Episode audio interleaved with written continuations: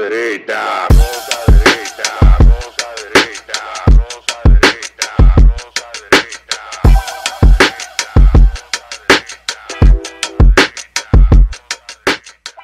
Este programa contiene tres personajes únicos y vulgares. Sus opiniones son totalmente individuales y ofensivas y debido a Y bienvenidos a otra rosca derecha en una semana bastante agitada digitalmente.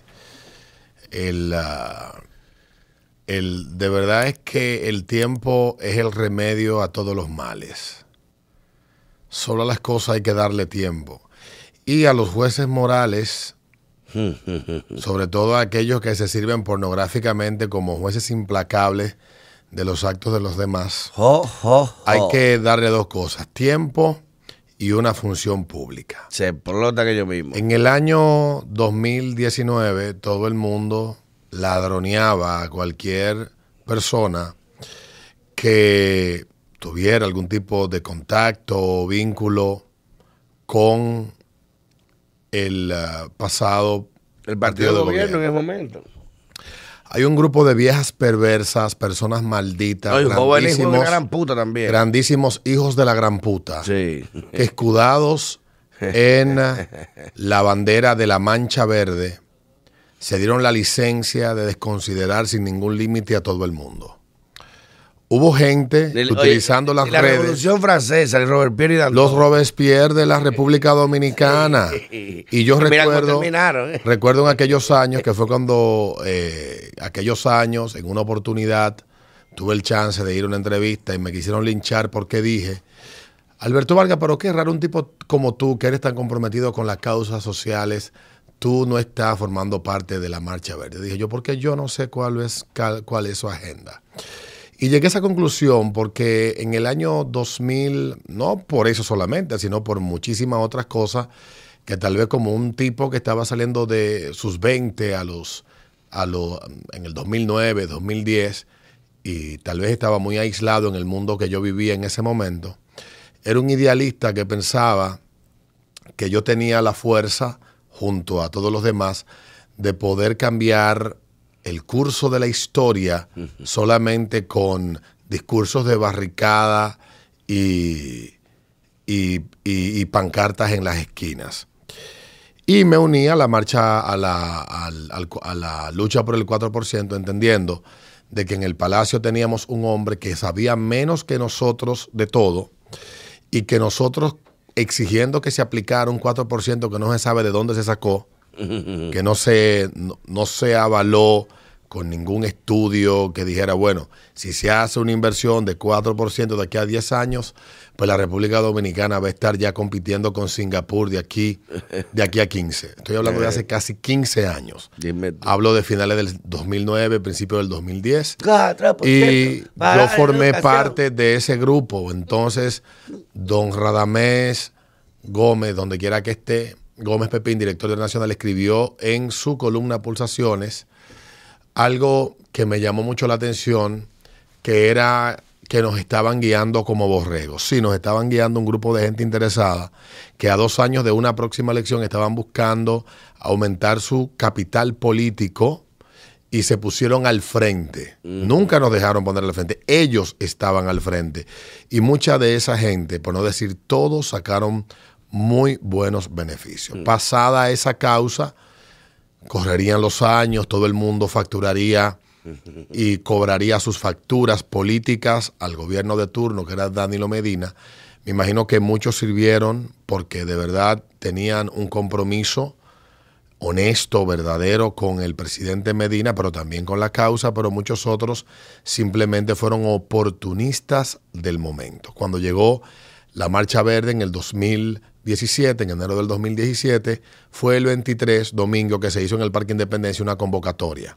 Ya antes yo había estado en el 2012 en una convocatoria que se hizo para eh, enfrentar la pretensión de Danilo Medina de hacer una reforma tributaria que aumentaba un montón de impuestos y yo fui simplemente porque le aumentara, le iban a aumentar los impuestos a las compras por internet. Y yo estoy aquí por eso. Lo recuerdo, lo recuerdo.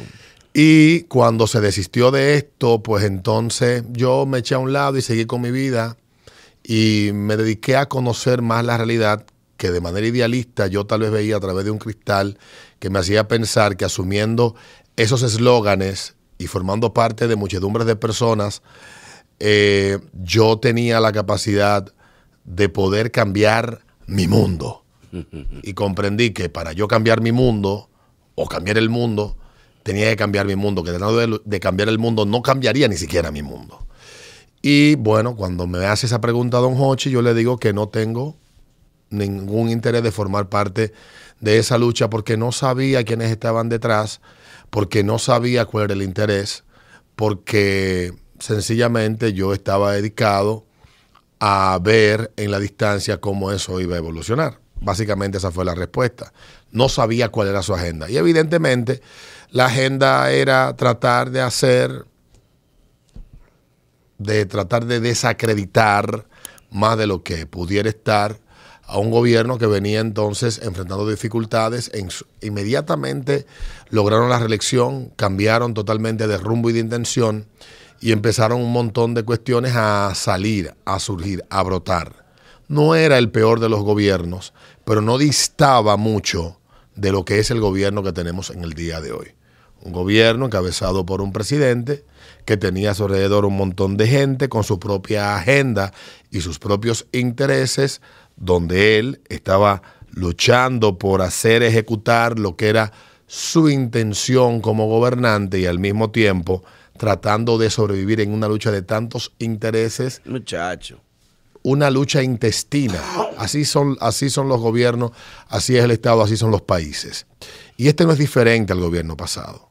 Y lo que olvidan los que hoy gobiernan, parafraseando una expresión dicha por don Julio Martínez Pozo, que el último gobierno es el peor, El peor, y el más corrupto de los gobiernos de la historia de un país.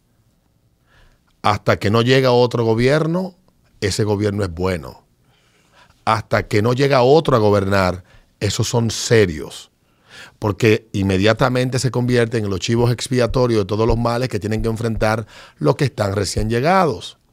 Y en ese proceso de, de formación de lo que fue la Marcha Verde, de corrupción, de una causa que surgió y que mucha gente se adhirió porque había un interés honesto de la gente de prestarle atención a un tema que ya había desbordado la copa. La última gota fue el escándalo de Lavallato en Brasil y cómo se extendió eso gracias al padre de la corrupción en América Latina, Lula da Silva, José Ignacio Lula da Silva, que se encargó de exportarla por toda América Latina desde antes de ser presidente en el año 2002.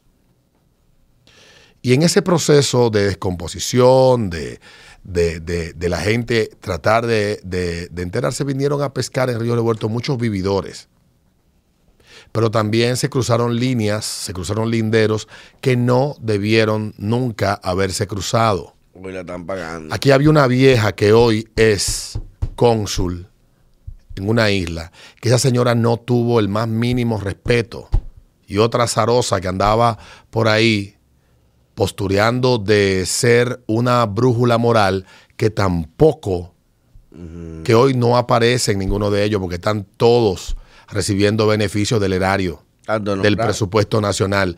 Los que no están nombrados tienen familias haciendo negocios con el gobierno Todo nombrado. y recibiendo beneficio de este gobierno. Y no tenían consideración. Y le voceaban ladrón, corrupto, No hasta los hijos menores de edad de los funcionarios del gobierno No solo le pasado. voceaban porque recuerda que incluso cuando asumen esa transición de la lucha de la Marcha Verde a la Plaza de la Bandera, llegaron ellos eh, a determinar quiénes tenían calidad y quiénes no para asistir a la Plaza de la Bandera. Sí, porque eran los dueños de la moral. Se arrogaron. decir, tú no ese puedes venir derecho. para acá, tú no puedes, esta sí, esta no. Porque este sí, ellos- este no. ellos, junto a un grupo de periodistas que andan en los medios de comunicación, porque no sé si es un síndrome, si se lo inoculan en la universidad, si es que de tanto manosear información, el periodista llega a pensarse ser el que dice, el que señala quién es serio, quién no sirve, quién es malo, quién es bueno, porque es, una actitud que yo la observo en la mayoría de los periodistas que trabajan en los medios de comunicación de América Latina. Obviamente, el periodista tiene una función que tal vez un ciudadano común no tenga. Es la responsabilidad de arriesgar su vida, siendo el contrapeso y el que denuncia las barbaridades que se cometen desde el poder, desde el poder político, desde el económico, desde, desde el poder delincuencial, desde todos los poderes. Porque también hay que incluir ahora un quinto poder en, en la sociedad, el poder criminal. Y ya está organizado. eh. El poder criminal que bastante organizado está y hay que tomarlo en cuenta porque mata, tumba gobierno, desemplea gente, etcétera. Emplea, paga, Emplea, paga, etcétera. Es un poder le real. falta pagar impuestos. y es un no poder fáctico que está ahí. Y en ese, en ese, en ese contexto que tú eh, revelas de, tú sí, tú no, Eh, hubo aquí no mucho, hubo aquí sí. un grupo de come mierda que se sentaba frente a una cámara a señalar los pecados del gobierno más malo del mundo, del dictador que había traído el PLD para someternos otra vez a una oscura dictadura que nos, nos conculcaría todos los derechos conquistados y que eran consecuencia del derramamiento y el del derramamiento de sangre y sacrificio de vidas de decenas de dominicanos. Ese maldito iba a acabar con todo eso, ese maldito llamado Danilo Medina. Entonces, esa Para, gente. para completar la, la- la idea de esto que digo, de, de esto que pasó, esos, muchos de ellos, porque no todos los que estaban eran así, ni todos los que hoy señalamos estaban en esa, en esa, en ese grupo. Hoy esos arden en los mismos fuegos que ellos atizaron hace exactamente. en la misma guillotina Hace exactamente. ¿Cómo Van a ser siete años ahora en que, enero. que mandaron a la gente a guillotinar, en las mismas hogueras que prendieron, están ellos hoy sometidos. Precisamente por eso, de autoconstituirse en jueces eh, soberanos e implacables. de quienes tenían calidad, quienes tenían moral y no. En una lucha que quisieron adueñarse, que era de un pueblo. Y están, y lo que más me duele de eso. y que capitalizaron y No, que convirtieron, capitalizaron. en trampolín político y crearon un estado de situación exitosísimo. Le fue bastante Oh, pero bien. ven acá, Natalia Mármol, Exitosísimo, le- fue bastante bien a todos ustedes. José María Cabral. Están todos ahí. Están todos ahí. Y está la, la- la emblemática frase de José María Cabral allá cuando dijo, no queremos chopo aquí. Cuando fueron gente ahí a apoyar, dijo, no queremos chopo aquí. Tanto que privan en, en inclusivo, en igualdad. Está ahí, está la gente lo recuerda vívidamente. No queremos estos chopos aquí, que se queden afuera. Eso, eso fue lo de la Plaza de la Bandera del la Plaza de la 2020 Bandera. en ¿Qué febrero. pasa? Y prohibieron candidatos a asistir, prohibieron gente a asistir, no podían ir esta gente. Que fue una indignación general. Porque eran los sangre pura.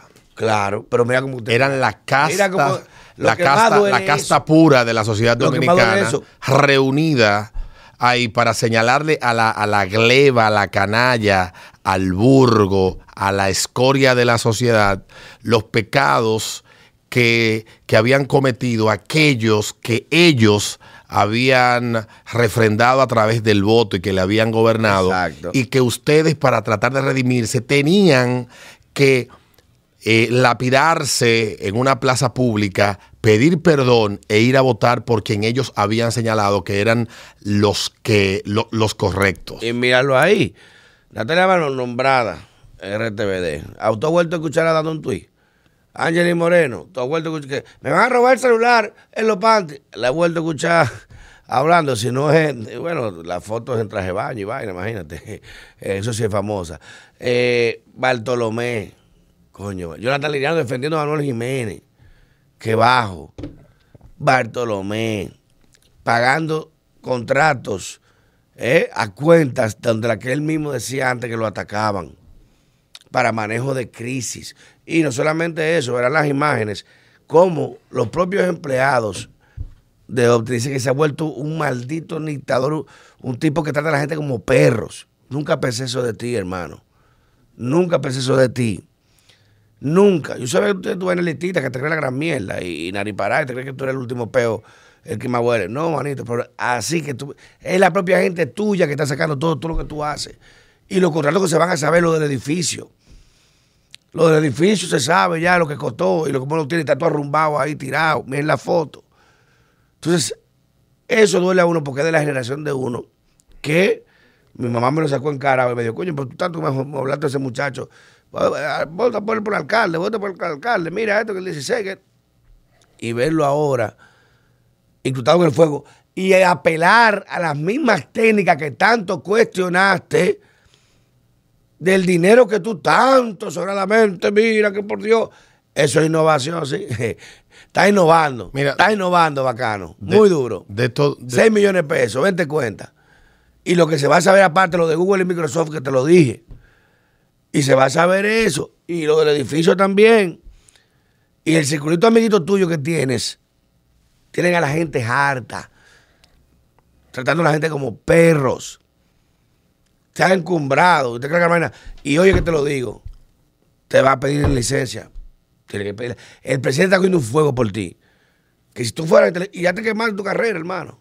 Te la quemaste. De esa, levantarse. Yo te digo si hubiera pasado hace 10 años. Es, quizá que, no pasa es nada. que- es que los fuegos que hoy consumen a los que están Pero hoy, eso te lo levanta. Eso no te lo son los fuegos nadie. que ellos atizaron y podrán decir algunos qué bueno que es así. Ladrón, El- un ladrón corrupto. el, ¿Qué pro- tú eres? el problema el problema es que, que, eh, no voy a decir que en el pasado algunos de los que fueron señalados no tuvieran cuentas que dar ante la justicia, pero No, era todo la el mundo su cuenta. Todo- esa es la función Pero que tú no tiene tú- yo- no soy impoluto, Alberto. Yo tengo mi nadie defecto. lo es todos Y todo el comemos mundo con conoce mi defecto y mi problema. Y hablo feo, soy un tipo chabacano, jodo mucho. Pero la gente, ese soy yo. El problema, el problema es que todo el mundo es serio. Yo no puedo decir que tú eres más perro que yo. Mientras, y no lo digo esto por nadie en particular, sino que es algo que yo rescato de un artículo que leí en el año 2018-19, cuando estaba en pleno apogeo, esto de, de un periodista ido ya que no está con nosotros, donde él hablaba, donde señalaba los errores que estaba cometiendo Luis Abinader al dejarse rodear en aquel momento con el potencial que tenía de poder tener una campaña exitosa, el error que estaba cometiendo de dejarse rodear y asumir el discurso tan incendiario, desconsiderado de muchos No, de, y la- de- y la de sociedad muchos de esos.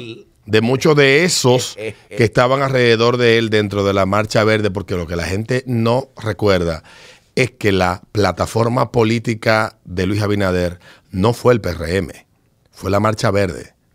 Que el discurso y el eje de campaña de Luis Abinader no lo diseñó eh, Bengochea en Colombia, lo diseñó aquí un equipo de quienes estaban detrás Bolívar, de la marcha gracias. verde. y fueron quienes vendieron esa idea de que de que sí de que nosotros somos los diferentes. Miren en República Dominicana hay mucha gente honesta.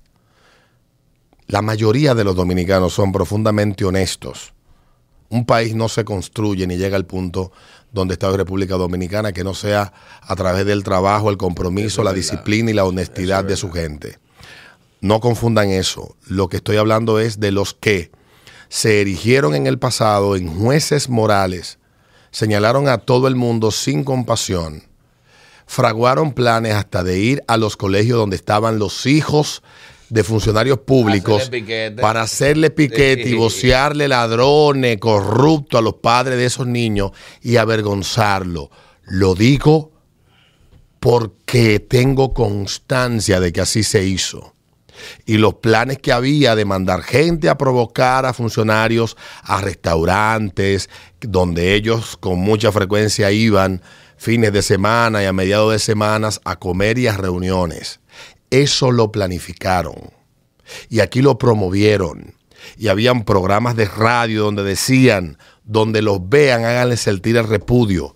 Al mismo estilo de Maxine Water, que dijo el Sí. discurso a los, a los que trabajaban, que a los que trabajaban en la administración Trump, donde lleguen, háganle sentir que no son recibidos. Eso Que dijo no Maxine en Water ningún lado, sí, en un verdad. meeting, que no los queremos en ningún lado. Sí. Como que las sociedades libres y las democracias se fraguan en esos enfrentamientos y en esas desconsideraciones, violentando todos los procesos de, de- de- de respeto a la dignidad individual y también a la presunción de inocencia, que todos tenemos garantizado como un derecho inalienable que está en la Constitución de la República.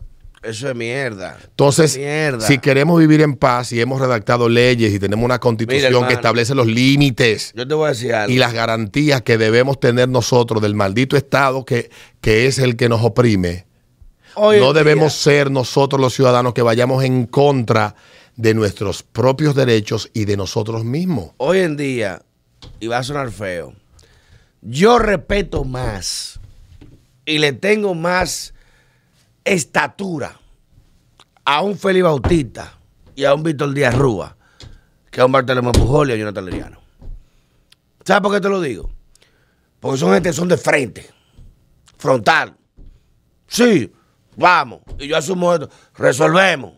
Sí, soy yo, ese soy yo. Punto. No un tipo simulador, farsante, hipócrita, falso profeta, ¿eh? un lobo vestido de oveja que te quiere predicar lo que en el canzoncillo, coño, en su casa hace.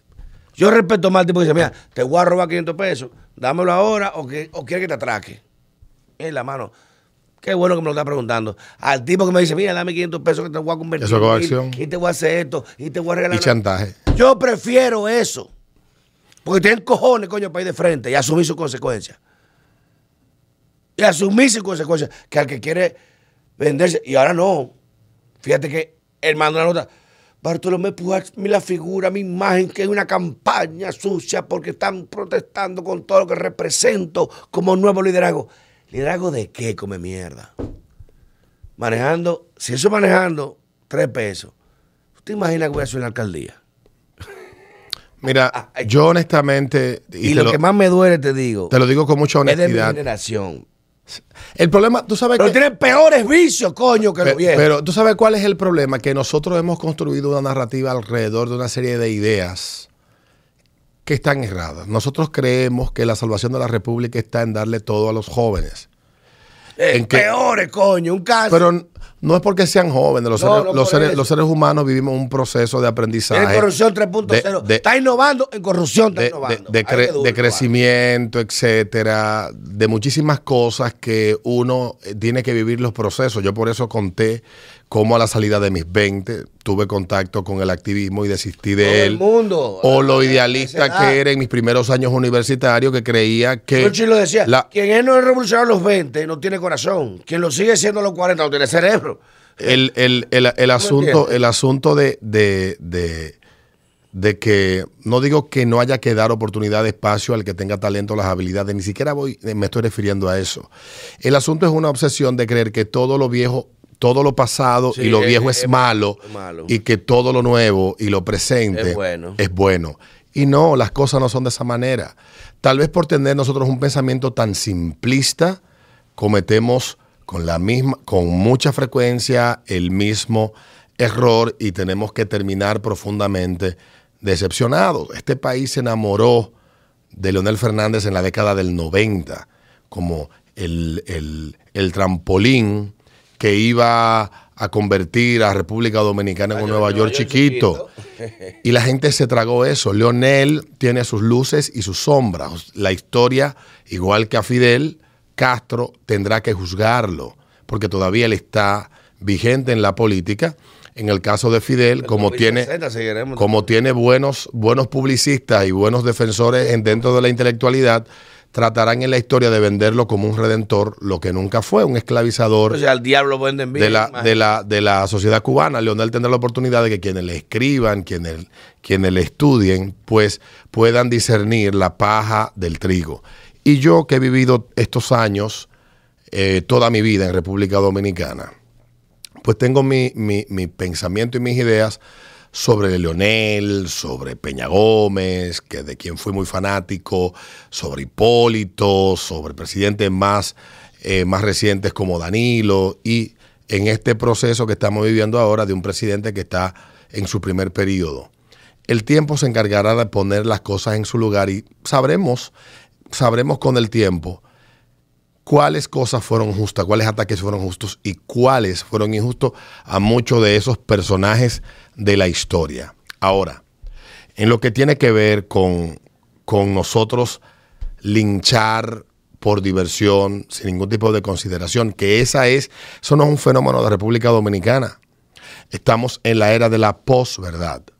Estamos en la era del linchamiento, estamos en la era de la exacerbación de las emociones, no se ven los hechos.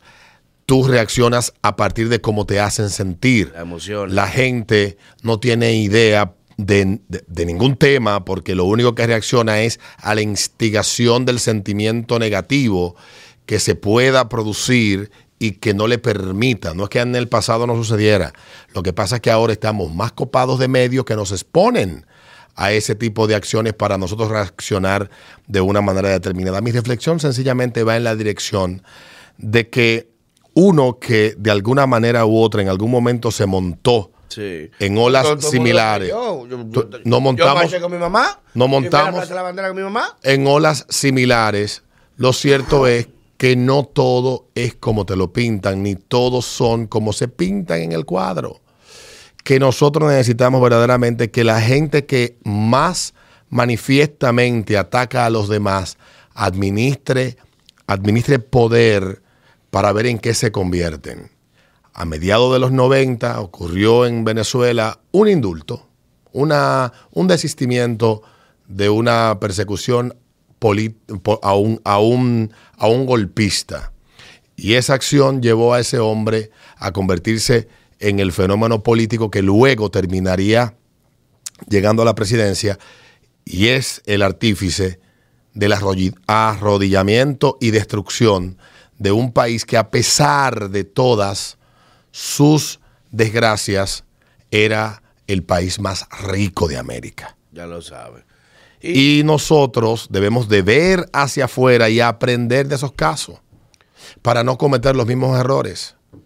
Porque sabes, nosotros siempre estamos esperando un maldito redentor que nos salve, nos salve. Ojalá que no lleguen como al Senado de Estados Unidos y le den en la madre, págata al asistente de un senador grabado, págata y dándole en la madre, bucutu, bucutu, bucutu, bucutu. Quizá llegaremos a eso, quizá llegaremos al punto, como dice Alberto, de que esperando un, un redentor, nos llegará, el anticristo nos llegará con la gente que tenemos aquí. Y que es lamentable que te digo, Y que todo, todas estas situaciones van abriendo la puerta una a que, maldita zona de Mateo, una loca del diablo. Y que te diga, ¿cuánto para esto? La prefiero mil veces a como decía Simón Bolívar, talento sin virtud es un maldito azote.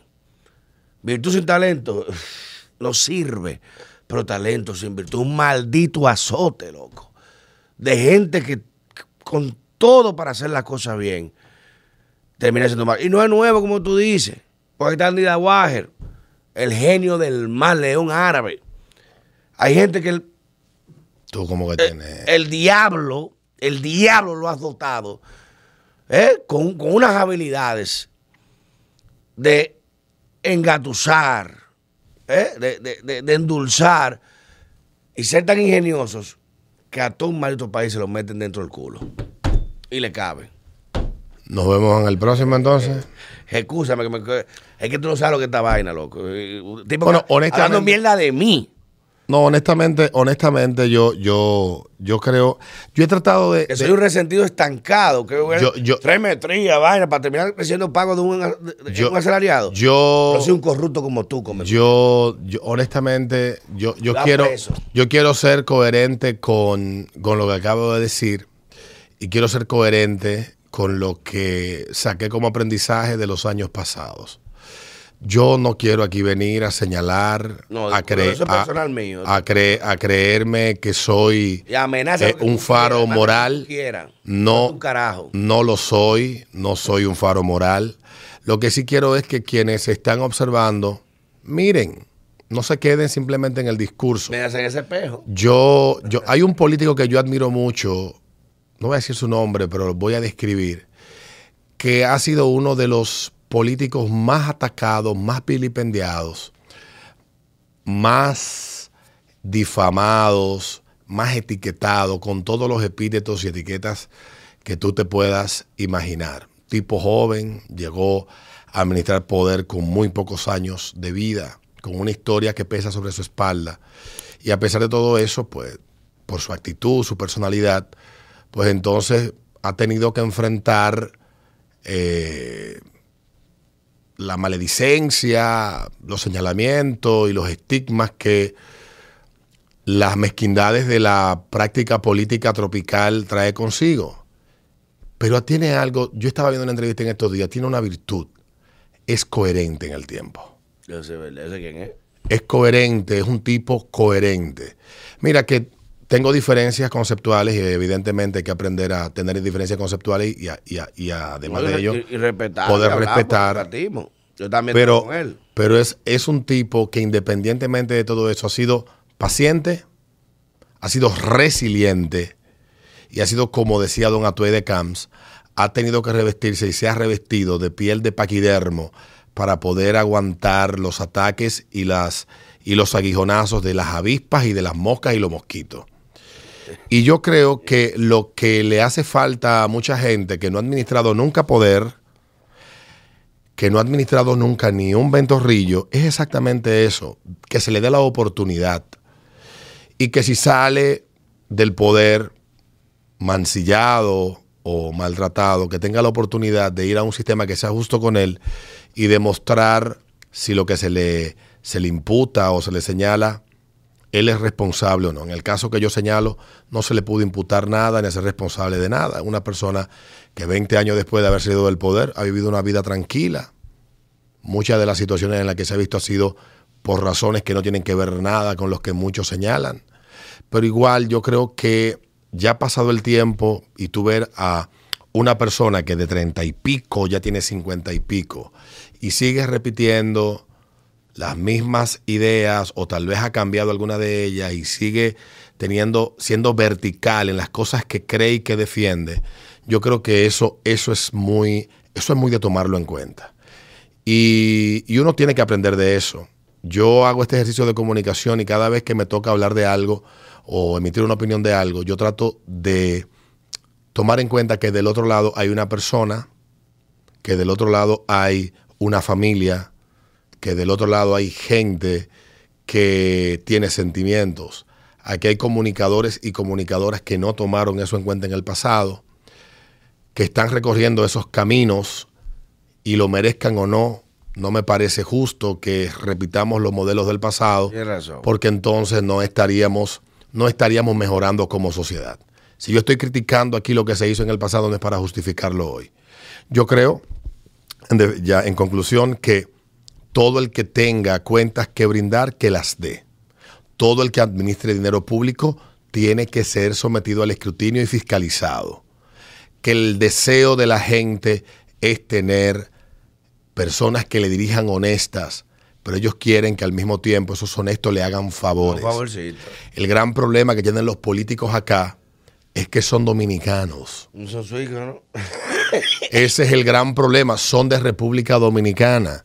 Entonces adolecen de los mismos vicios, las mismas debilidades, tienen alrededor la misma gente que tiene el chamaquito que tiene el punto de droga, uno que quiere que lo favorezca, uno que le dé poder, uno que reparte el poco de poder que tiene.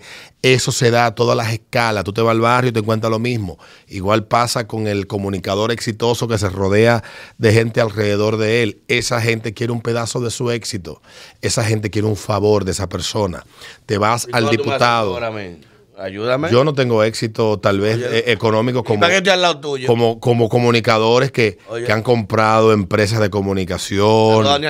Que tienen, yo no tengo ese éxito. No, es- eh, no, y no solamente ese caso, en el pasado hay un montón, o sea, y eso es gente, y eso es normal. Entonces, Este esa gente, esa gente no es diferente a un Y los que político. están cagados con Ramosito Valle. El del, el del colmado, Gol. el del colmado de la esquina, que la doña que está sola en su casa va y le lleva un plato de comida con la esperanza de ser ella la favorecida, no es diferente a otros casos que se dan a mayor escala en la República Dominicana. ¿Qué digo con ello? Que somos una sociedad que no quiere ver ni aceptar su realidad. Y queremos nosotros, queremos nosotros que nos gobiernen políticos con actitudes y comportamientos de políticos suizos Ajenos a nosotros. o daneses y la sociedad seguir siendo tan pecadora y llena de debilidades como lo somos hasta el día de hoy. Y eso no es posible. Para que la sociedad sea, sea, para que los políticos buenos puedan surgir, tiene que haber una sociedad buena que los para. Y tú dices, te contradices con lo que hablaste de la gente honesta, trabajadora, etcétera. Sí, pero no recuerden que hay una parte de la sociedad también que es mezquina Por que es servil y que está dispuesta a estar a la orden de los peores intereses que puedan, que puedan eh, estar al, al- en, en que puedan presentarse en la, en la sociedad en la que estamos viviendo. Cierto, es un país La complejo. asociación de putas y me dice que por favor no lo vinculen con los políticos, que no tiene nada que ver con ellos. No, y yo creo que son muy maltratadas las putas. No creo que tengan que ni los políticos son tan malos. Lo que pasa es que los que más resaltan son los que peor, los que peor se portan. Porque también ser político no es fácil. Y seguimos nosotros, como me dijo un amigo hace un tiempo, mancillando a toda la clase política sin distinción. No habrá gente buena que quiera salir a arriesgarse Sí, tú- ahí afuera a hacer la diferencia. Cambio fuera. La rosa derecha, rosa derecha,